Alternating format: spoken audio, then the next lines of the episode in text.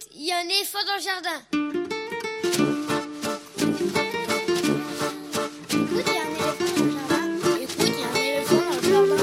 Bonjour, bonjour à toutes et à tous. Véronique Soulet au micro pour l'actualité culturelle des enfants, petits et grands, en Ile-de-France. Une émission pour tous les adultes qui n'ont pas oublié qu'ils ont d'abord été des enfants. Chaque semaine, écoute, il y a un éléphant dans le jardin vous fait découvrir artistes, créateurs, initiatives, médiations qui offrent aux enfants de quoi nourrir leur imagination et leur curiosité. En tout cas, ce qui nous semble original, réussi, intéressant, avec des reportages, des chroniques, des interviews, des lectures, concoctées par les chroniqueurs de cette émission et moi-même. Aujourd'hui, avec moi au fil de l'émission par téléphone interposé, Quentin Le Guével pour sa chronique sur les jeux, Elsa Gounod pour sa chronique littéraire et enfin Lionel Chenaille pour sa lecture. Et comme chaque semaine, nous déplorons inlassablement le maintien de la fermeture des lieux de culture, de cinéma et de spectacles vivants, et attendons avec grande hâte leur réouverture pour vous présenter des créations pour le jeune public. Au programme de l'émission. Si nous ne pourrons pas aller dans les salles de spectacle avec les enfants, certaines viennent à eux il y a le net et les écrans. C'est le cas entre autres du nouveau théâtre de Montreuil qui propose ses petites conférences Lumière pour enfants en direct. Ce sera samedi prochain après-midi et Gilberte Tsai, qui organise ses petites conférences depuis plus de 20 ans, nous les présente. Ce sera dans une dizaine de minutes. Quentin Le Guevel, le spécialiste jeu de cette émission, recommande un jeu, donc aujourd'hui encore, ce sera un jeu de société. Elsa Gounod, libraire jeunesse à Paris, propose sa chronique Grand livre pour petites personnes. Et pour terminer, Lionel Chenaille lit un extrait d'un roman de littérature générale sur le thème de l'enfance. Et ce sera quelques minutes avant la fin de cette émission. Et puis des infos et des chroniques sur les livres et les disques qui viennent de paraître. Vous pouvez suivre l'actualité de l'émission sur les réseaux sociaux, Facebook, Instagram. Il y a un éléphant dans le jardin. Le podcast de l'émission est disponible à l'écoute ou à l'abonnement sur tous les agrégateurs de podcasts habituels, les gros comme les petits.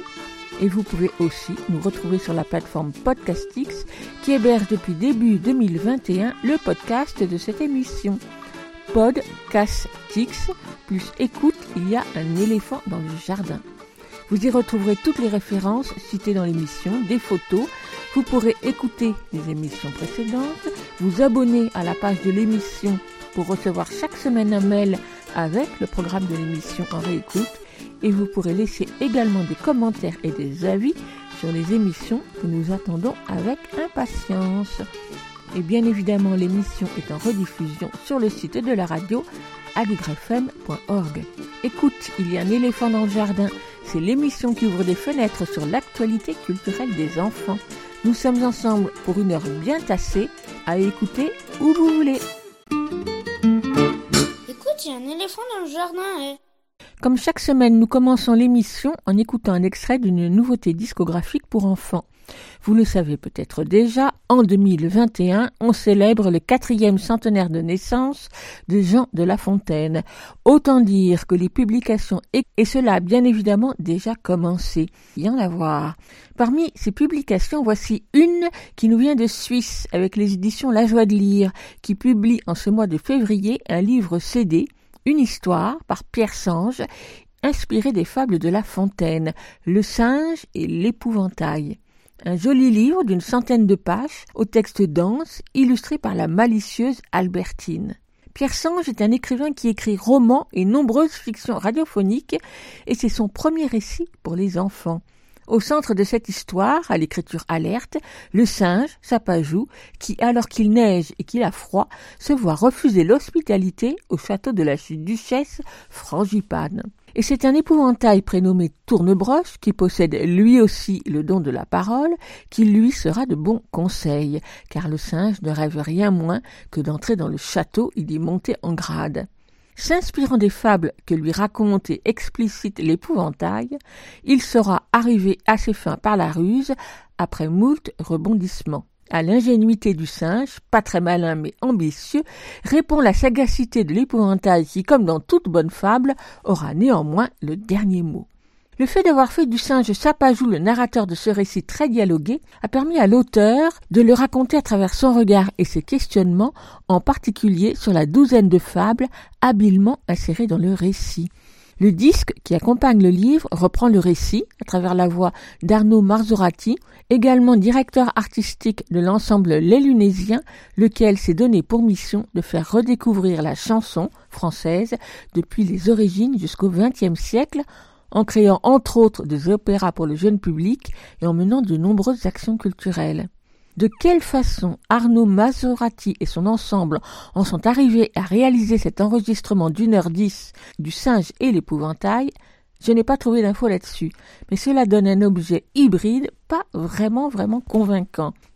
La lecture d'Arnaud Marzorati est soutenue par la musique des instruments anciens, des lunésiens, et ponctuée par les fables de La Fontaine, interprétées par la maîtrise de la cathédrale de Metz, sous la direction de Christophe Bergossi.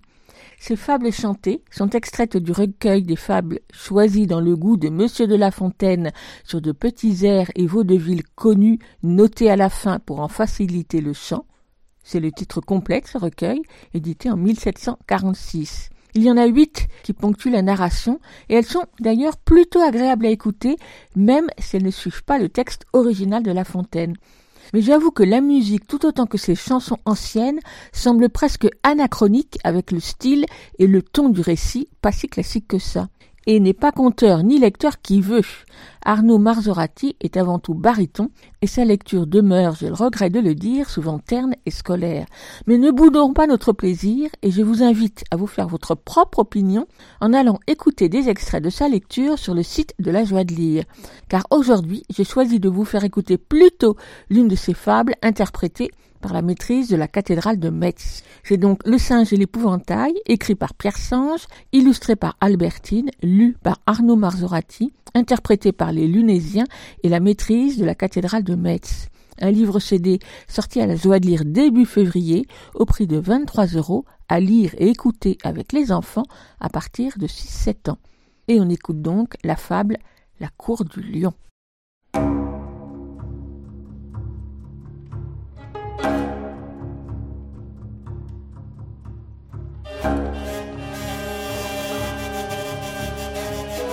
you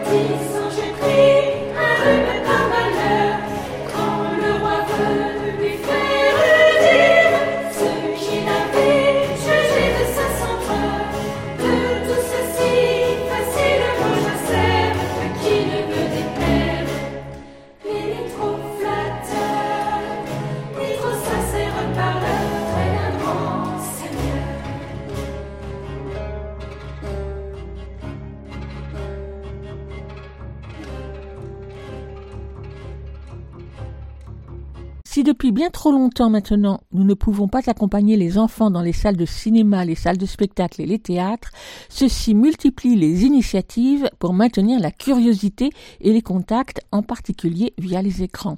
Certes, une certaine lassitude et surtout une certaine frustration se sont établies au fil des semaines et des mois, mais il faut également reconnaître que cela peut être l'occasion de découvrir des propositions artistiques ou culturelles auxquelles nombre d'enfants n'auraient pas eu accès de toute façon.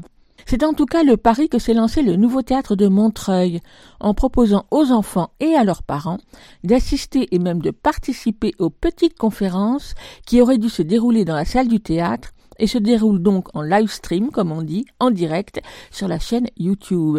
Les petites conférences, sous-titrées Lumière pour enfants, ont été créées par Gilberte Stay il y a une vingtaine d'années, alors qu'elle venait de prendre la direction du nouveau théâtre de Montreuil.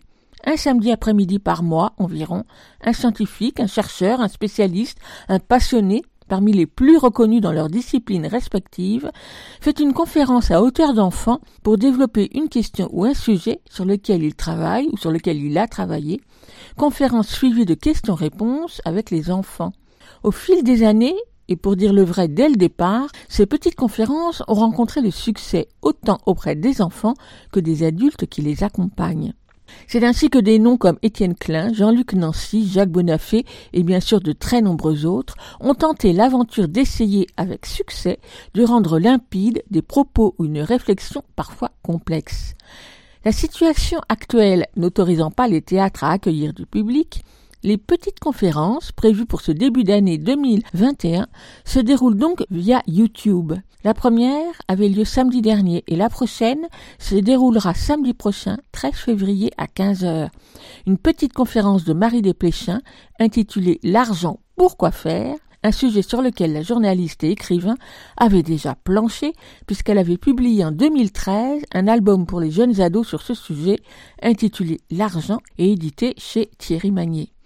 Cette petite conférence, un peu particulière dans son déroulement, m'a donné envie de revenir sur l'histoire de ces petites conférences, avec celle qui les a initiées et continue de les conduire aujourd'hui, la metteuse en scène Gilberte Say, que j'ai jointe au téléphone en fin de semaine dernière. Micro. Gilbert Say, j'aimerais bien qu'on commence par, euh, eh bien, par le titre des petites conférences, ces petites conférences sous-titrées Lumière pour enfants, donc ils font forcément référence à Walter Benjamin. Je ne sais pas si oui. comme ça d'ailleurs. Oui, oui. Comment vous est venu le titre? Alors, en fait, euh, Walter Benjamin avait à l'époque euh, créé une série d'émissions radio qui s'adressaient aux enfants qu'il avait intitulé de, cette, mm. de, cette façon-là, Lumière pour enfants. Et donc, quand j'ai créé ces petites conférences, euh, immédiatement, j'ai, repensé à ça et, donc je les ai euh, sous-titrées de cette manière. Effectivement, c'était des émissions de radio euh, au cours desquelles il parlait aux enfants de toutes sortes de sujets, de philosophie, de, et, et comme ces petites conférences, moi je souhaitais effectivement qu'elles abordent tous les domaines et en particulier justement la philosophie parce que je trouvais que les enfants étaient vraiment des, philosophes euh, en herbe qui savaient poser les questions comme des philosophes. Donc voilà, c'est d'où le, sous-titre de ces petites conférences. Gilbert donc vous êtes metteuse en scène et vous avez dirigé le nouveau théâtre de Montreuil euh, depuis 2000, euh, depuis 2010. C'est la direction en 2020. Euh, Qu'est-ce que je raconte Oui. J'ai pris la, pris la direction en 2000, pardon. Jusqu'en 2011. Jusqu'en 2011, voilà. Oui. Et puis vous avez conservé la direction artistique de ces petites conférences. Donc les petites conférences, elles ont commencé en 2000. Alors, je, la première, ça doit être 2001. C'était donc dans la saison 2000-2001, qui était ma première saison euh, de direction du théâtre. Et donc la toute première conférence, elle a été faite par Jean-Pierre Vernant, donc qui est venu parler de d'Ulysse. Et d'ailleurs, euh, ça a été vraiment la, la, la conférence inaugurale. J'avais voulu euh, donc partir euh, très fort. d'ailleurs, la, la, salle du, du, nouveau théâtre de Montreuil a été baptisée par la suite salle Jean-Pierre Vernant. À l'époque, donc en 2000, la philosophie pour les enfants, elle est encore balbutiante, même s'il y avait oh, certains philosophes qui s'y intéressaient. Donc comment vous est venue l'idée c'est venu à partir d'un spectacle qui aurait été monté pour les enfants? Alors, il y a eu plusieurs choses. Moi, moi j'ai travaillé pendant longtemps à Strasbourg. Et donc j'ai connu très très bien euh, Philippe Lacoue-Labarthe et, et Jean-Luc Nancy. Et avec Jean-Luc Nancy, on avait, on avait beaucoup parlé de, de cette possibilité effectivement de, de, faire des cours de philosophie pour les enfants. Euh, on trouvait que c'était vraiment dommage que ça n'existe pas. D'ailleurs, Jean-Luc Nancy le pense toujours, il aimerait le faire. À l'époque, un peu sur euh, la, suite de cette réflexion, j'avais créé un spectacle qui s'appelait Celui qui ne parle pas, pour lequel j'avais commandé à des philosophes des textes en leur disant ces textes seront dits sur scène par des enfants d'une dizaine d'années, mais ils s'adressent aux adultes. Et donc j'avais eu toute une série de textes magnifiques et une chose que bon que qui, dont j'avais l'intuition mais qui s'est révélée juste, c'est que ces enfants comprenaient hmm. merveilleusement euh, ces textes. Ils parlaient de de la vie, de l'amour, de la mort, de, de tas de choses. Et en fait, les enfants pouvaient tout à fait comprendre ces thématiques il y avait qu'à simplement leur euh, faire s'il y avait des termes difficiles le, leur expliquer mais c'est pas un problème pour les enfants. Ils apprennent je ne sais combien de mots nouveaux chaque jour donc apprendre un, un terme philosophique c'est pas si compliqué que ça. Et donc le spectacle avait eu un certain retentissement. Il, s'est créé euh, à la maison de la culture de Grenoble d'abord et puis ensuite il s'est joué au, au TEP à Paris. Et donc voilà, il y avait eu déjà cette première expérience. Et donc quand j'ai pris la direction du nouveau théâtre de Montreuil, euh, à l'époque, c'était un, un, théâtre qui s'adressait uniquement aux enfants. C'était un centre dramatique pour l'enfance et la jeunesse. Et moi, on m'avait chargé de le transformer pour en faire un théâtre qui s'adresse à tout le monde. Je, je, voulais trouver une manifestation où que enfants et adultes puissent venir ensemble. Et donc, du coup, c'est comme ça que j'ai créé ces petites conférences en me disant, je m'adresse aux plus grands spécialistes dans chaque domaine et des, des gens passionnés et je pense que s'ils transmettent leur passion, enfants et adultes seront eux aussi passionnés. Et voilà, donc c'est comme ça que c'est né. Donc le principe, c'est une euh, rencontre le samedi après-midi, justement pour qu'on puisse venir en famille. Oui. C'est une conférence euh, ex cathedra, on va dire, puis suivie d'un échange avec les enfants. C'est ça. Donc la, la, la, conférence en elle-même dure euh, à peu près une, heure, et puis ensuite, euh, toutes les, d'abord les enfants ont priorité pour poser leurs questions, et puis quand ils n'ont plus de questions, les adultes euh, peuvent poser les leurs. Alors 20 ans après, quel regard vous portez sur ces 20 années de petites conférences? Écoutez, moi, quand j'ai créé ça, j'aurais jamais pensé que qu'on pourrait le faire pendant 20 ans. Et en plus, ça a fait des petits, puisque donc elles se font à Montreuil, mais maintenant dans beaucoup d'autres lieux. J'ai énormément de demandes. Elles se font euh, à l'IMEC, l'Institut Mémoire euh, des éditions contemporaines euh, à Caen. Elles se sont fait à Grenoble, elles se font à Cergy-Pontoise, la scène nationale, en Suisse, à la Fondation Michalski, euh, elles se font sur une péniche qui navigue sur le Rhin et la Meuse chaque année. Enfin bon, vraiment, elles, euh, voilà, elles sont, elles ont eu un développement incroyable. Et puis très vite, comme toutes ces petites conférences étaient enregistrées, je me suis dit mais il faut absolument qu'il y ait une publication. Et donc il y a maintenant une collection des petites conférences euh, chez Bayard qui existe depuis 2004 mm. et on a plus d'une plus d'une près, près d'une soixantaine de publications. Qui a évolué d'ailleurs, j'ai trouvé au départ les la présentation était beaucoup plus enfantine qu'elle ne l'est aujourd'hui. Oui, absolument. Oui oui, elle a beaucoup évolué. Oui. Vous avez évoqué Jean-Pierre Vernant comme premier conférencier, donc euh, philosophe historien.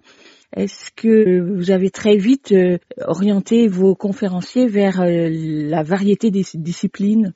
Oui, très vite. Je me suis rendu compte que les enfants étaient aussi passionnés par la science, donc j'invite beaucoup de, scientifiques, des historiens, euh, des cuisiniers, des bons. Vraiment, chaque fois, je me disais, mais il faut encore élargir, il faut leur donner le plus de choix possible. Je me rends compte que dans la vie, si, si j'avais pas fait certaines rencontres, je ne serais certainement pas devenue ce que je suis. Et je pense que la réflexion s'est faite d'abord à Montreuil, mais plus on donne aux enfants la, possibilité de rencontrer des gens passionnés, et plus ils auront ensuite des, des idées pour leur futur. Et euh, je crois qu'il y a des rencontres qui se font comme ça, qui sont déterminantes. Alors parmi tous ces conférenciers, on ne doit pas tous les citer parce qu'effectivement, euh, j'ai essayé de compter, mais je ne sais pas combien ça en fait sur, euh, sur 20 ans. Il y en a certains d'ailleurs qui reviennent régulièrement s'adresser aux enfants. Comment vous les choisissez et surtout comment vous les incitez à venir faire une petite conférence? Alors, mon choix, il se fait, ben, je, je, suis un peu vraiment tout ce qui se, ce qui se fait. Hein. C'est ça, ça dépend. Soit moi je rencontre quelqu'un, je me dis lui il a vraiment des choses à dire aux enfants. Soit je me dis mais voilà une thématique qu'il faudrait absolument aborder et à ce moment-là je cherche qui serait le plus le mieux à même d'en parler et d'en parler effectivement aux enfants et aux adultes. Ensuite, au départ, bon les, les personnes que j'ai contactées étaient tout à fait acquises puisque les, les trois premiers conférenciers, donc il y avait Jean-Pierre Vernant et je savais, j'avais lu son livre qu'il avait raconté effectivement des histoires à son petit-fils et, et je me suis dit bon, euh, sûrement il sera d'accord. En plus, c'était un ami. Jean-Christophe Bailly, donc lui aussi était tout à fait partie prenante puisque c'est mon compagnon. Et Jean-Luc Nancy, j'avais mené cette réflexion avec lui. Et puis ensuite, quand les gens que j'ai contactés voyaient la la qualité, le niveau des, interventions, effectivement, ils n'hésitaient pas, tout en sachant que c'est pour eux puisque généralement je m'adresse à des gens qui ne s'adressent pas aux enfants d'habitude, qui font des, des, conférences dans les plus grandes universités ici et à l'étranger. Et l'idée de parler aux enfants, ils sont absolument, ils sont terrorisés.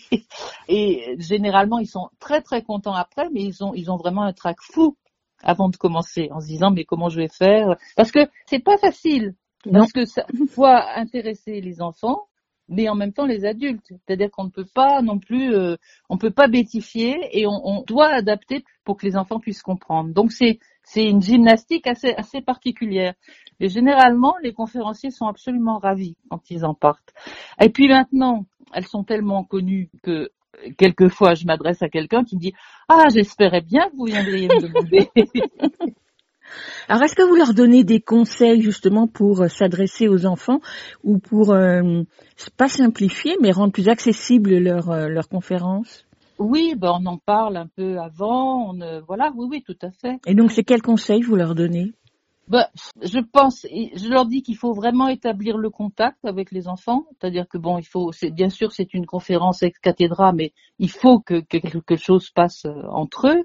Et puis rien n'est n'est compliqué à condition de donner des exemples et de d'expliquer s'il y a un mot difficile de l'expliquer. Tout simplement. Oui, oui. Donc, ces conférences s'adressent a priori aux enfants à partir de 8 ans. En tout cas, c'est Oui. ce qui est indiqué sur tous les, Oui, les présentations. moi, Alors, pourquoi Non, 8 mais ans? Moi, je disais 10 ans parce que je pensais que c'est mais bon, tout dépend des enfants. Il y a des enfants qui à 8 ans sont plus en avance, d'autres voilà, c'est autour de 10 ans, puis il y a toujours un petit frère ou une petite sœur qui vient aussi, voilà, c'est c'est un peu plus large que ça quoi, c'est C'est un public régulier qui vient? Oui, oui oui, il y a vraiment des des habitués, puis il y a des adultes qui viennent seuls aussi, beaucoup.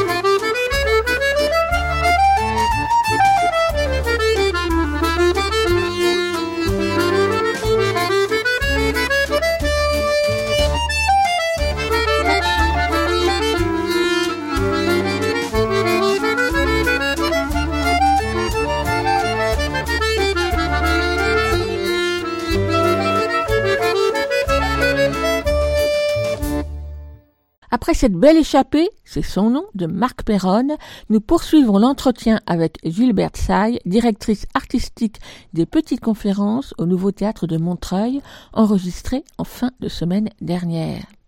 Et alors, est-ce qu'il y a des sujets ou des conférences qui marchent mieux que d'autres au départ, c'est-à-dire où il y a plus de monde qui vient assister?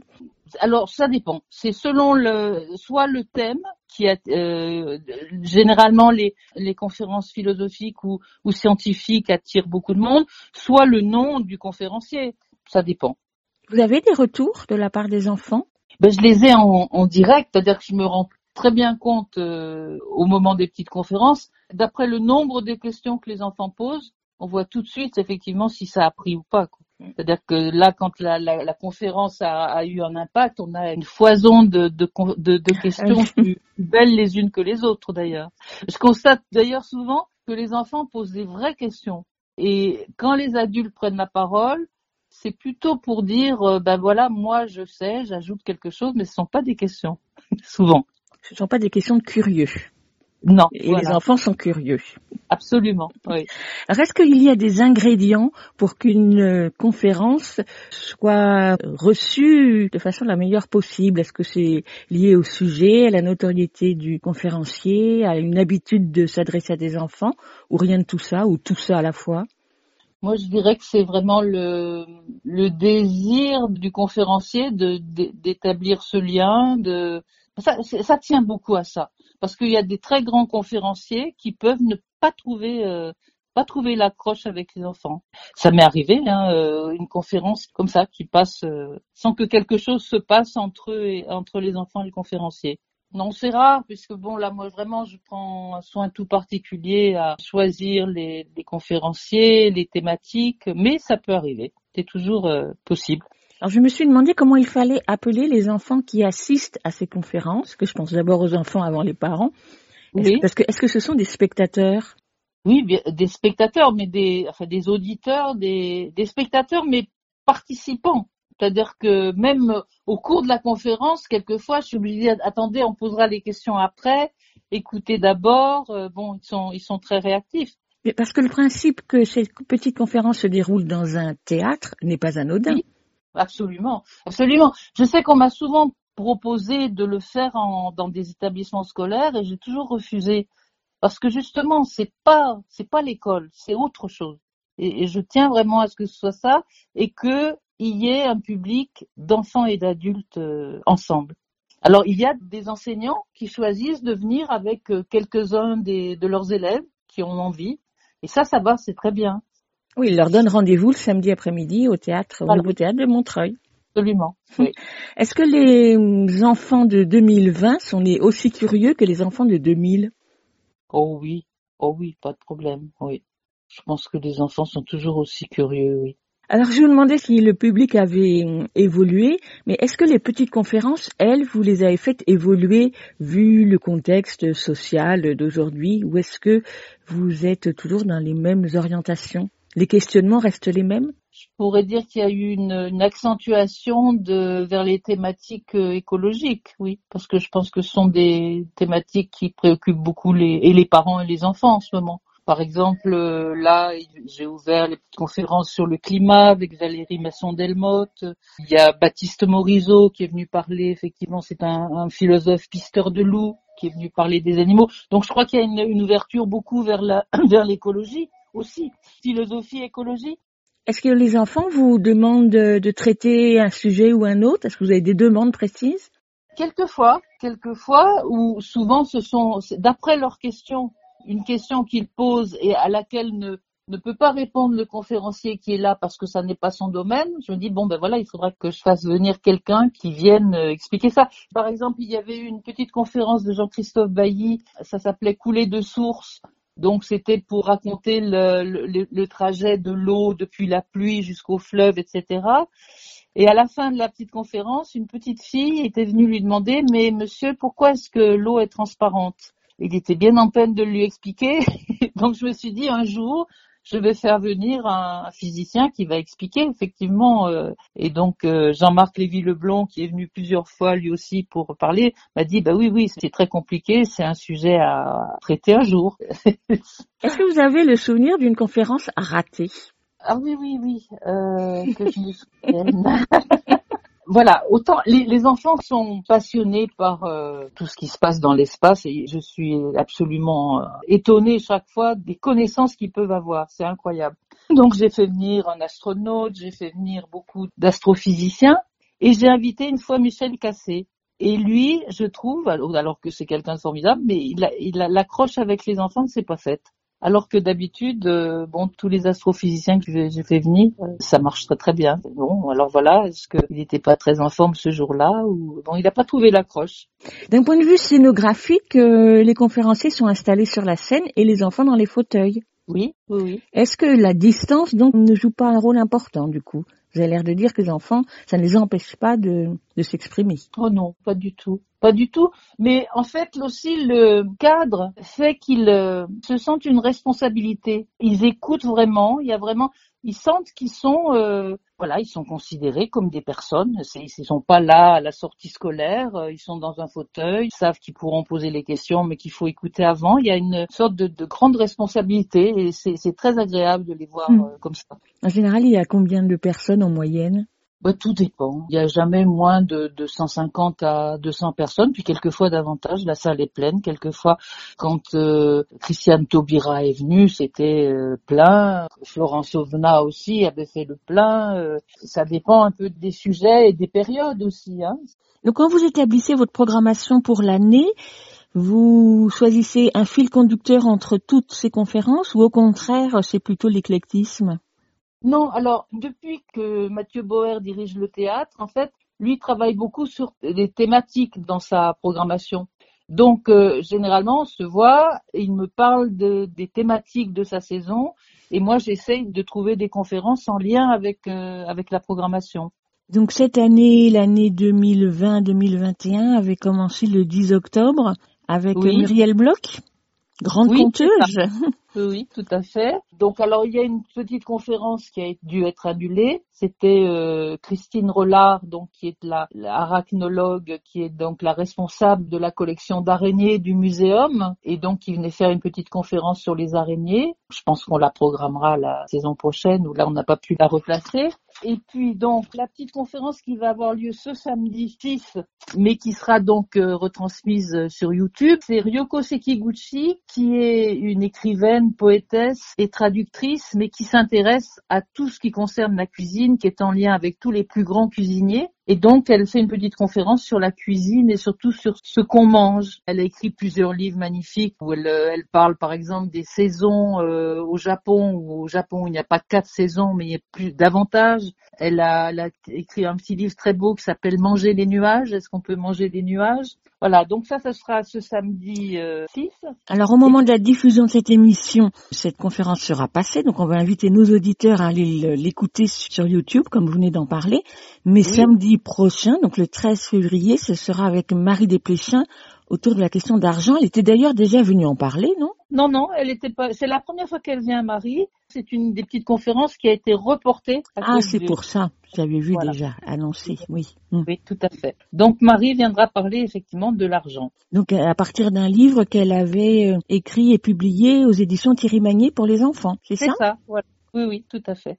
Alors c'est un peu différent de faire une conférence via les écrans on va tester ça. C'est la première fois. C'est vrai que c'est la situation qui nous oblige à, le faire. Moi, je privilégie bien sûr la rencontre, mais en même temps, je me dis que si elle est diffusée sur écran, elle va peut-être euh, pouvoir toucher des enfants qui ne sont pas là à Montreuil, qui sont plus loin, qui vont découvrir les petites conférences. C'est une manière effectivement d'élargir le champ des spectateurs. Est-ce qu'il y aura la possibilité de poser des questions? Oui, oui, oui, on pourra poser des questions. Donc, Marie Desplechin va intervenir en direct. En direct, oui, tout à fait. Les conférences suivantes, en espérant qu'elles aient lieu, mais elles auront lieu, il y en a encore deux avant la fin de l'année. On espère qu'elles pourront avoir lieu en direct euh, dans le théâtre. Il y en a une qui sera faite par Marie-Hélène Freissé, qui est un grand reporter et, qui était productrice à France Culture, qui va venir parler, ça s'appelle Western, une autre histoire. Mhm. Elle va venir parler de la conquête de l'Amérique, mais vue du côté des Indiens. Et la dernière, donc c'est Solray, qui est une violoniste, qui va venir parler. En fait, elle a eu une grave opération du cerveau à un moment. C'était une, une très très grande violoniste et elle a dû effectivement se réadapter de façon à pouvoir rejouer du violon. Et donc elle viendra avec son orthophoniste et elle va expliquer effectivement cette expérience, comment elle a retrouvé la capacité de jouer du violon après cet accident. Parce que donc le théâtre fait tout une, un temps fort autour du handicap et donc c'est pour cette raison que j'ai programmé cette conférence. En tout cas, cela risque d'être passionnant. Ma dernière question sera un petit pas de côté, Gilbert Say, pour vous demander quel est le livre de votre enfance qui vous a marqué et qui vous a peut-être conduite à vous intéresser au jeune public aujourd'hui? Ah, c'est une bonne question. il y en a eu beau, il y en a eu beaucoup, je pense, mais euh, quel est celui qui m'aurait le plus marqué? C'est difficile. Euh, quand même, je pense que mes premiers, les premiers souvenirs comme ça de livres, livres vraiment euh, pas illustrés, ce serait Alice au pays des merveilles, je crois. Merci beaucoup, Hubert Say. Merci à vous. Si depuis bien trop longtemps maintenant, nous ne pouvons pas accompagner les enfants dans les salles de cinéma, les salles de spectacle et les théâtres, ceci multiplie les initiatives pour maintenir la curiosité. La prochaine petite conférence est donc ce samedi 13 février à 15h, à suivre sur la chaîne YouTube du Nouveau, Théâtre de Montreuil, à suivre et à participer, puisque les enfants pourront poser les questions via le chat. Ce sera donc avec Marie Desplechin sur le thème de l'argent. L'argent, pourquoi faire? Partant du postulat que tout le monde, adulte et enfant, est curieux de l'argent, de savoir qui est riche ou qui est pauvre, de savoir qui est riche ou qui est pauvre, et comment vient cet argent que certains ont et d'autres pas, Marie Desplechin abordera les tabous qui entourent pourtant l'argent car on dirait qu'il est impoli d'en parler, comme s'il y avait dans l'argent quelque chose de honteux et même de dangereux. Alors de quoi parle-t-on quand on parle d'argent? Pourquoi sommes-nous curieux? Pourquoi l'argent est-il à la fois partout et caché, excitant et gênant?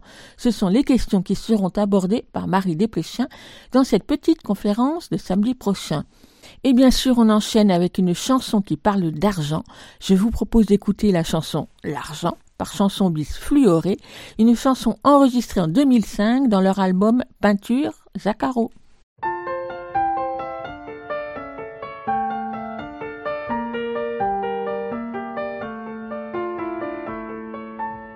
L'argent c'est des pépettes, des billets, des bifetons, des livrets, des mandats, des sicaves, des actions. C'est du fric, de la mitraille, du liquide, tous ces ronds. C'est du flou, des dollars, des roupies, des millions. Y'a que le pognon. C'est la bourse, la monnaie, compte en banque, commission, des devises, des placements fortunés, dotation, plus-value, capital, honoraire, expansion, intérêt, patrimoine, numéraire, provision y'a que le pognon. Escudos, pesetas, spéculés, picaillons, des dépôts, du crédit, des plaquets, des bâtons, des espèces, des deniers, du profit, c'est du jonc, des finances, des affaires, créances, obligations. Y'a que le pognon.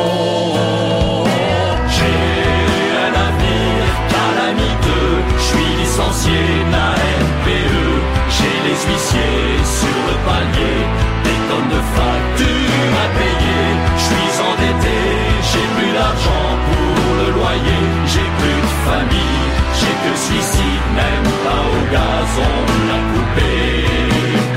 De l'oseille, des recettes, des avoirs et des fonds, la galette, la cagnotte, de la braise, des jetons, des escomptes, des produits, des avances, des coupons, c'est des sous, des écus, des gains, des transactions. Y'a que le pognon transferts, des emprunts, plans d'épargne, subventions, des revenus, des réserves, c'est du pèse et des ronds, portefeuille, petites coupures, virements, spéculation, c'est la caisse, le trésor, le marché, les options, y'a que le pognon.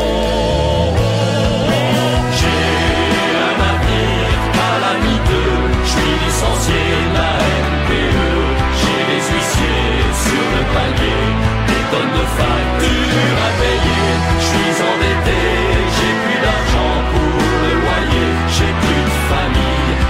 flèche ici, même pas au gazon, on l'a coupé. Livre sterling, bolivar, Napoléon, bénéfice, dividende, règlement, souscription, valeur, investissement, richesse, augmentation, résultat, excédence, à brut. Y'a que le pognon. Des shillings, des dinars, des doublons, le magot, la tirelire, des milliards, des millions, le CAC 40, le Dow les rémunérations, des indices et des rentes et des fonds de pension. Que le pognon. J'ai un avenir calamiteux, je suis licencié de la NPE. J'ai les huissiers sur le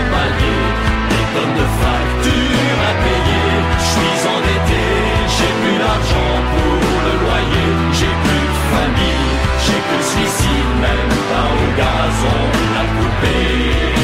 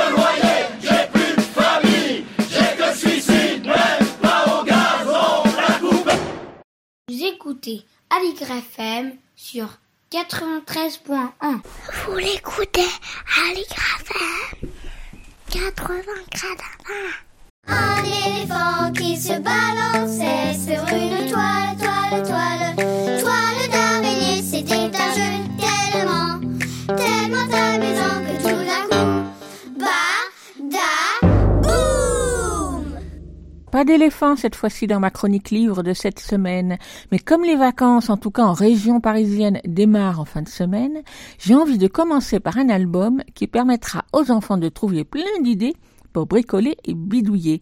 L'atelier des bidouillages, 60 bricots pour dégourdir ses doigts, par Catherine Steibler, édité aux éditions Biscotto à la fin de l'été. En fait, ce grand album d'une centaine de pages reprend la page, ou plutôt les pages Dégourdis tes doigts, parues chaque mois dans le journal Biscotto depuis 2014, c'est-à-dire dans une soixantaine de numéros et qui ont été bien sûr retravaillés pour le livre. Un grand album ingénieux, bourré d'idées, souvent simples, parfois un peu plus difficiles à réaliser, mais toutes expliquées pas à pas. Ici, pas de photo couleur pour mettre en avant un bel objet, certainement fabriqué par un adulte et non par un enfant, mais des grandes doubles pages façon bande dessinée avec schémas, dessins, textes aux consignes détaillées, typographie manuelle et variée, chaque double page étant déclinée en une couleur et ses différentes nuances, ce qui donne une tonalité très harmonieuse à l'ensemble, à la fois sobre et très agréable à l'œil. Tous ces bidouillages sont classés en six chapitres. Observer, raconter, plier, bricoler, jouer, expérimenter, précédés des conseils pratiques d'usage, mais toujours judicieux et nécessaires. Catherine Stabler, qui s'adresse au lecteur en le tutoyant, semble avoir de l'expérience dans le domaine et lui explique tout en détail. J'avoue que je n'ai pas moi-même expérimenté les propositions, mais les explications pas à pas sont claires, le matériel nécessaire bien complet, et quand l'aide d'un adulte doit être sollicitée, c'est indiqué. Sans oublier les petits commentaires, les conclusions et les pointes d'humour. Pour tous ces bidouillages et bricolages, les matériaux simples et courants ont été privilégiés, ce qu'on peut récupérer autour de soi, et les outils ne sont pas sophistiqués. Catherine Stabler a pensé aux détails, comme celui de dessiner en page de garde les formats des pages A4, A5, etc., souvent utilisés, ou encore comment faire des encoches, comment gommer sans déchirer, comment percer un trou dans du papier. C'est tout bête, mais c'est malin. Quant aux réalisations elles-mêmes, je ne vais pas les citer toutes puisqu'il y en a une soixantaine. Des simples et des moins simples, comme fabriquer un livre à secret, une mangeoire à oiseaux, un théâtre d'ombre, un serpent magique, un métier à tisser, un catapulte, un labyrinthe à billes, un zootrope, une corde à sauter mécanique, etc. C'est varié et il y a de quoi inventer et fabriquer pour un moment. Bien sûr, il est recommandé de savoir lire, histoire d'être autonome, mais l'aide d'un adulte sera parfois nécessaire. En tout cas, ça donne envie de se lancer. C'est donc l'atelier des bidouillages, 60 bricots pour dégourdir ses doigts, de Catherine Stabler, édité par Biscotto à la fin de l'été. Il coûte 20 euros, c'est pour les enfants des 7-8 ans, bricoleurs en herbe ou en devenir. Dans le second livre présenté ce matin n'est pas particulièrement destiné aux enfants, même s'il évoque l'enfance, puisqu'il s'intitule Jouer avec un point d'exclamation. Édité par les éditions Esperluette dans sa collection L'œil voyage, Jouer est un album de photographie réalisé par le photographe Olivier Lebrun entre 96, 1996 et aujourd'hui aux quatre coins du monde ou presque. Pas loin de 130 photographies en noir et blanc d'enfants, petits ou grands, et d'adultes en train de jouer, seuls ou à plusieurs, à l'ombre d'un jardin français, sur du sable en Haïti, dans une rue de Bogota, ou bien au Mali, à Madagascar, à Kinshasa ou ailleurs. Car Olivier Lebrun voyage depuis plus de 25 ans appareil photo en bandoulière. Observateur curieux, il a saisi enfants et adultes en train de jouer avec sérieux, car le jeu c'est sérieux, mais surtout en train de jouer avec plaisir et intensité. Il joue aux billes, aux cartes, au foot, à la poupée, aux échecs, à la dinette, au vélo, depuis les jeunes enfants jouant au square jusqu'aux vieux jouant aux échecs au bistrot du coin. À tous âges, on joue, qu'on soit homme ou femme.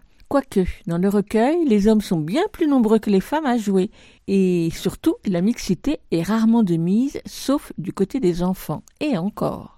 Pas vraiment de facile de retrouver où ont été prises les photos, puisque les lieux sont indiqués seulement à la fin de l'ouvrage et qu'il n'y a pas de numérotation sur les pages. Alors, on oublie vite de chercher à savoir et on se laisse emporter par la concentration et la précision des gestes, les rires et les sourires qui éclairent les visages, la variété et la multitude des jeux partout dans le monde, ceux qui diffèrent et ceux qui se ressemblent, ceux qu'on retrouve partout, la position des corps, les regards qui s'échangent, les parties de foot, de billes ou de baby-foot, jeux de cartes ou jeux de domino, jeux du fer semblant ou jeux à l'élastique, etc.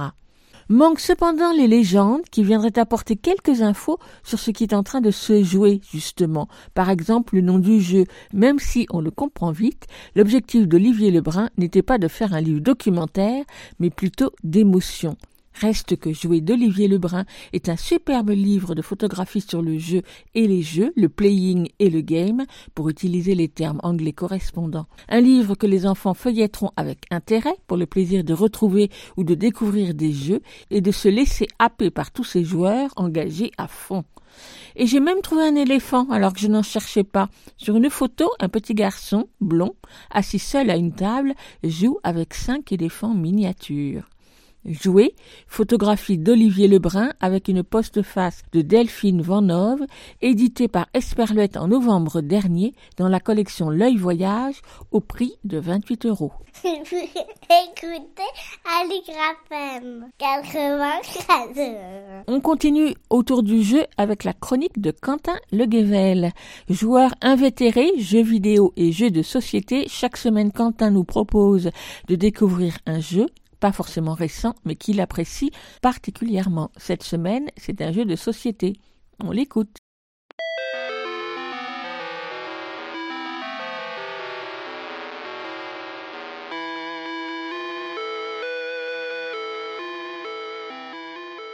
Vous connaissez forcément le principe du memory. Je suis sûr que dans vos heures les plus terribles de ludisme de votre enfance, un jour un adulte a dégainé un memory les animaux de la ferme ou encore un memory les différents outils du maçon, ce genre de choses qui vous assuraient des heures et des heures d'ennui, d'ennui terrible. Oui, je sais.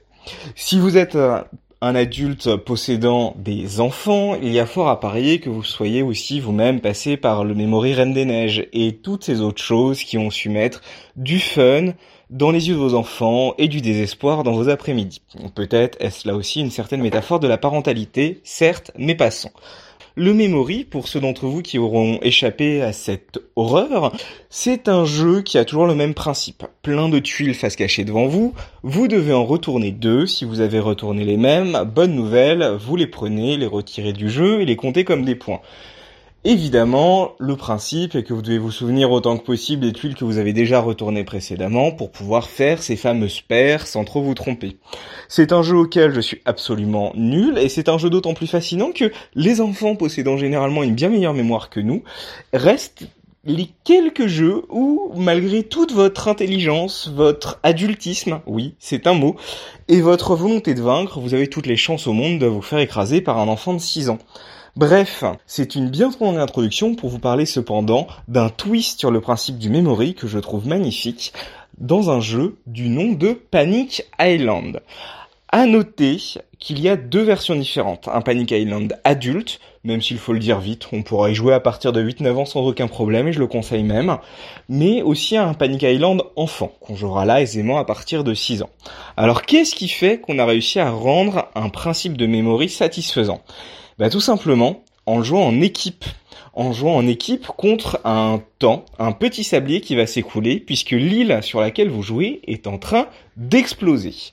Vous allez pouvoir vous entraider, vous allez pouvoir essayer de mémoriser tous différents aspects du jeu pour pouvoir retourner différentes tuiles, en sachant que vous allez avoir trois factions différentes qui doivent s'enfuir d'une île. Je vous épargne les détails de jeu, mais toujours est-il que vous allez pouvoir essayer de vous dispatcher des rôles, demandant à tel joueur de mémoriser tel type de carte, et retournant ensemble les cartes pour pouvoir essayer de vous barrer de l'île avant qu'elle n'explose. Petit ajout fun, vous allez retourner de temps en temps des tuiles qui vont avoir des effets de jeu immédiats qui seront souvent, avons-le, destinés à vous faire perdre du temps et vous tourner en ridicule. Certains d'entre vous impliqueront vous leviez que vous faisiez des tours sur vous-même, d'autres échangeront la place de toutes les tuiles entre elles afin de créer le plus absolu chaos. Bref, vous allez aimer et détester ce jeu. Et quand je parle de détestation, je manque ici un des aspects les plus importants du gameplay. Vous n'avez, dans beaucoup des scénarios, que deux minutes pour finir la partie. Oui, deux minutes avant que l'île n'explose. Et si soudain vous vous souvenez de ces parties mémorisées que vous pouviez jouer avant comme de longs moments de mémorisation, eh bien là, autant vous dire que vous ne les aurez pas ces longs moments, et que vous allez devoir faire appel à un peu d'intelligence collective de chacun pour essayer d'avoir la moindre chance de vous enfuir de l'île avant qu'elle n'explose. Panic Island, on y jouera dans sa version adulte avec des enfants, donc à partir de 8 ans, je dirais, et vous aurez le plaisir de le trouver pour à peu près 15 euros chez votre marchand de jeux. C'est une vraie pépite, et si en plus vous avez la chance d'avoir des enfants qui ont déjà l'habitude de ces mécaniques de jeu-là, et qui aiment, je sais, moi aussi ça me frustre, mais bon, qui aiment le memory, alors préparez-vous à passer d'excellents moments. Amusez-vous bien, essayez de ne pas trop exploser.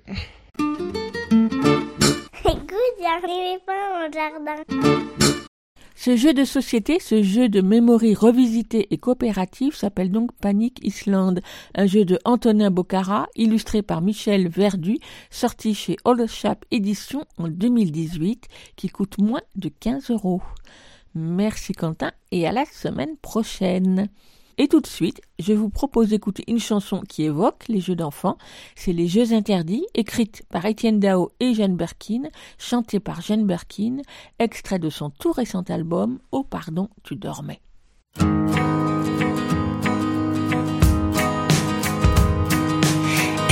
se fabriquait des histoires et jouait toutes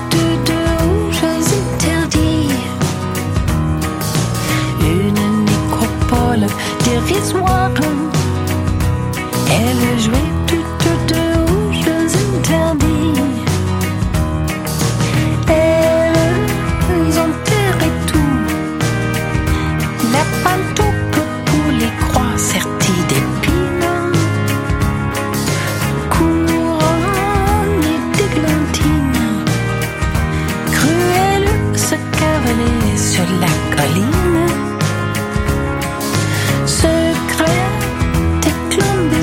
Night.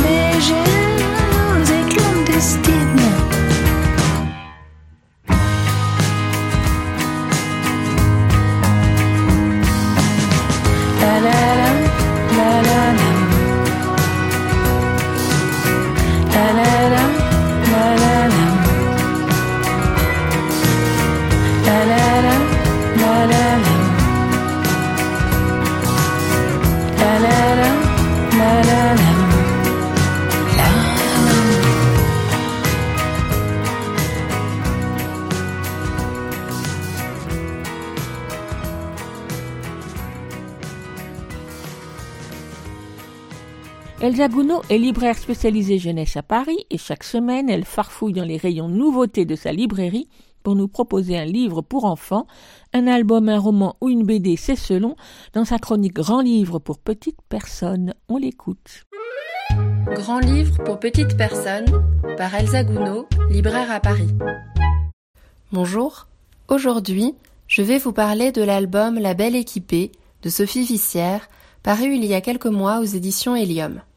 Je suis depuis longtemps avec attention les publications des éditions Helium, dont j'aime beaucoup les livres beaux, ingénieux et intéressants, et le goût pour la belle illustration, ajouté à celui de l'objet livre en lui-même et du jeu sur sa forme, poussant à une réflexion ludique autour de l'édition et des livres-objets ou livres-concepts.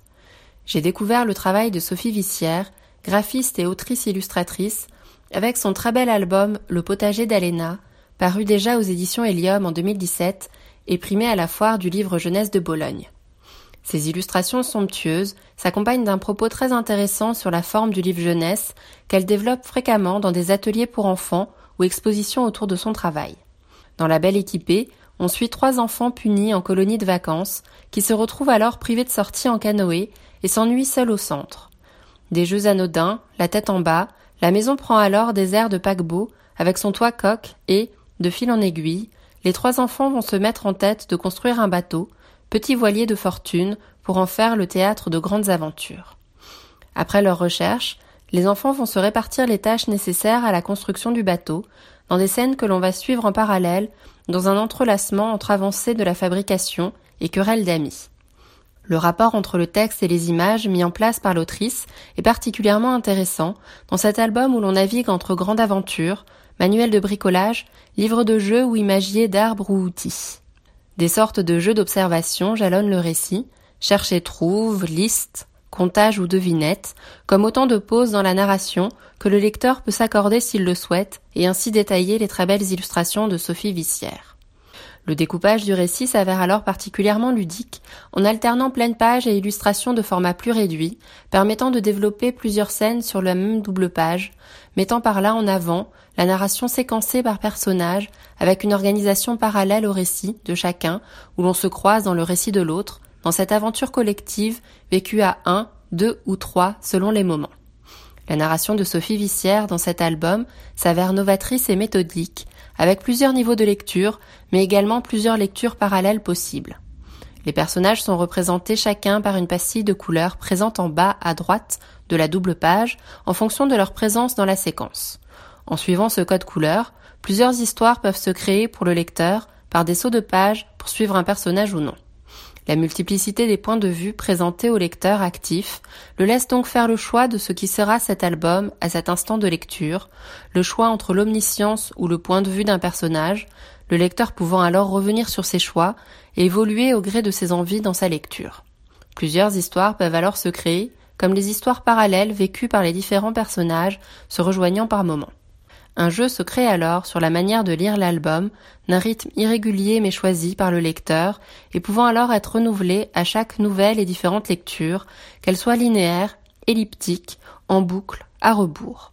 Ce système de narration très réfléchi et intéressant sur sa mise en place est particulièrement malin et réjouissant à la lecture à laquelle l'enfant prend pleinement part par ses choix. Cette histoire au système narratif passionnant, mis en place par l'autrice, est très bien mise en valeur par ses magnifiques illustrations, à l'aspect aussi rétro que moderne, pouvant faire penser parfois à Nathalie Parrain.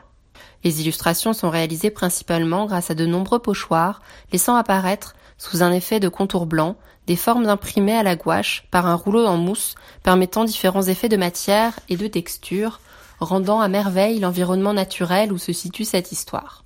À cela s'ajoutent quelques détails au crayon de couleur, apportant une grande finesse aux traits de Sophie Vissière. La fabrication du livre s'avère de plus bien réussie, dans ce petit format presque carré, donnant toute la place à de magnifiques doubles pages de paysages ou de listes de choses à détailler longuement. J'espère vous avoir donné envie de découvrir cet album que je conseille à partir de 6 ans, La Belle équipée de Sophie Vissière aux éditions Helium au prix de 17,90 euros. Moi, j'ai hâte de découvrir les prochains livres de Sophie Vissière, que j'espère toujours aussi riches et novateurs dans la narration comme dans l'illustration. Merci Elsa pour cette invitation à suivre ces trois enfants dans la belle équipée, écrit et illustré par Sophie Vessière. De quoi mettre son imagination en route pour les vacances qui arrivent. À découvrir de visu dans toute bonne librairie. Et on termine l'émission avec euh, Lionel Chenaille pour la lecture d'un extrait de littérature générale sur le thème de l'enfance. Bonjour Lionel. Bonjour. Qu'est-ce que tu as choisi aujourd'hui pour nous lire un extrait? Alors aujourd'hui j'ai choisi de vous lire un extrait d'un livre qui n'est pas un roman, qui est plutôt un essai. C'est un livre de le dernier livre d'Yvan Jablonka s'appelle Un garçon comme vous et moi. Et donc en fait, euh, Yvon Jablonka, pardon, dans ce livre, euh, explore sa masculinité de sa famille au service militaire, en passant par l'école, tout ça dans les années 70-80, et il travaille un peu, il explore euh, les frontières entre féminin et masculin. Voilà, donc ça s'appelle Un garçon comme vous et moi, d'Yvon Jablonka. Et tu lis le début? C'est pas le tout début, mais ça doit être le deuxième chapitre. Oui, c'est au début du livre, mais c'est pas les premières pages. On t'écoute.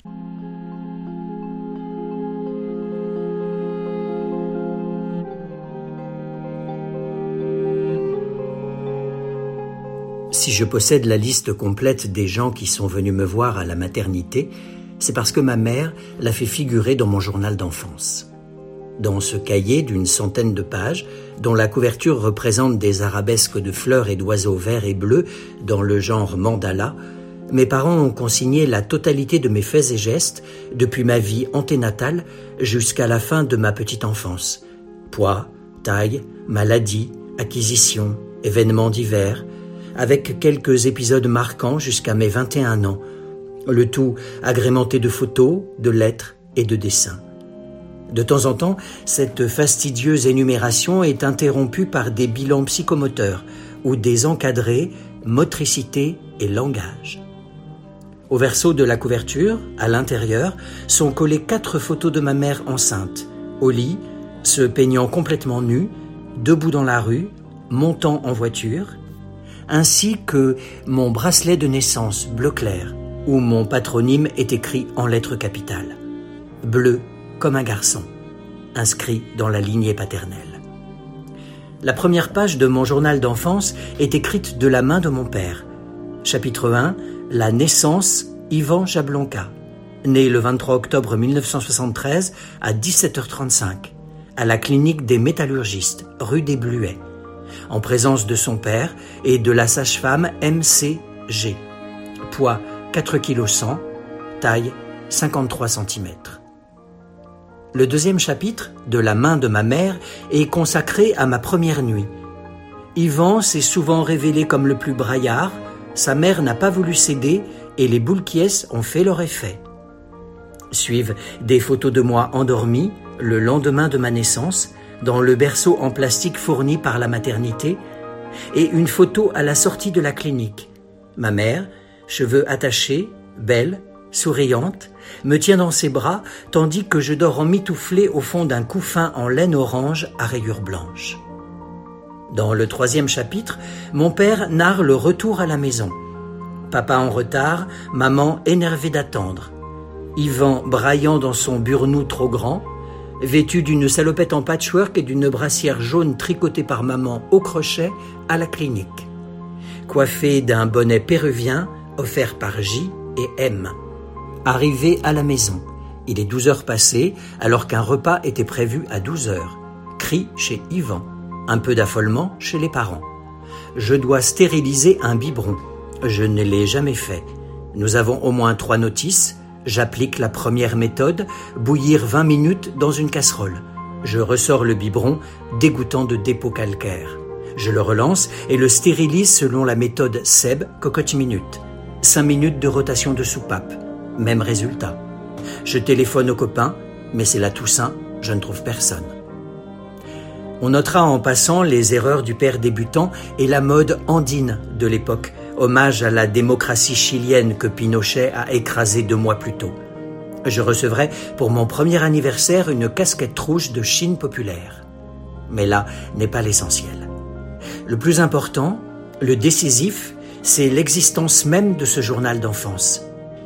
Fidèle à la tradition de la puériculture retrempée par l'esprit 68 art, mes parents suivaient pas à pas le développement de leur nouveau-né. Ils lisaient le docteur Spock, pédagogue de l'affection et de la douceur, ainsi que Dialogue avec les mères du psychologue Bruno Bettelheim, publié en 1973, l'année de ma naissance. Ils étaient à l'affût de toutes les nouvelles méthodes. Ils observaient ma croissance, anticipaient et commentaient mes progrès. Confectionné dans la sphère familiale, mon journal d'enfance est une version améliorée du carnet de santé, où le médecin note les examens, vaccinations, maladies, opérations qui rythment la prime enfance. J'ai donc eu un carnet de santé, comme tout le monde, et un journal d'enfance, comme personne. Ce journal, à la fois ma première archive et la première archive sur moi, m'a précipité dans l'histoire. Histoire des enfants, de l'éducation, des juifs, de la résilience, de cette période de prospérité qu'on appelle les Trente Glorieuses. Plus tard, j'ai écrit sur ma famille, en professionnel, mais c'est d'abord parce que mes parents avaient produit et conservé une archive à ma gloire que je me suis senti investi par l'histoire. Objet d'histoire, cible d'histoire, facteur d'histoire et, finalement, producteur d'histoire à mon tour. Surtout, ma vie a été inaugurée par un livre, le nourrisson méritait une biographie. Immortalisé au berceau, alors que je m'étais seulement donné la peine de naître. L'infime existence du fils aîné de deux parents nés juifs pendant l'occupation devait être constatée, enregistrée, retranscrite, mise en récit, en tant qu'objet digne de témoignage et d'analyse. Un brevet de vie pour compenser la fragilité de la vie.